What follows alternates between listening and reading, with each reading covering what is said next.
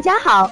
欢迎收听接好运啦 FM。如果你正在准备孕育宝宝，却不知道怎么科学备孕，或者正和试管婴儿打交道，都可以来听听我们的好运大咖说。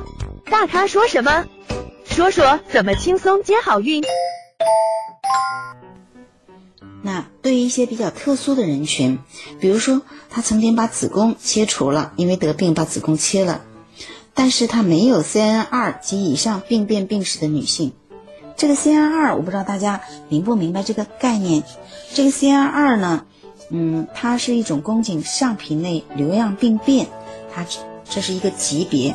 它最轻的呢是 CN 一，然后中等的是 CN 二，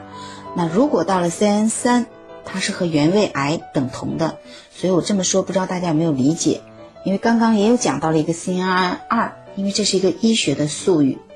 嗯，那么如果这个女生她切除了子宫，但是她没有一个嗯 CN 二的一个病史，也就是没有一个宫颈上皮内瘤变的一个病史，她就不需要进行任何形式的这个阴道癌的一个筛查，就是宫颈的这个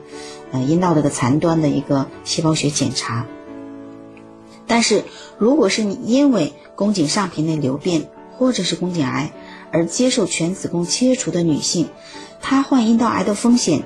可能就有所增加了，所以应该定期筛查。但是具体的标准呢，目前还没有。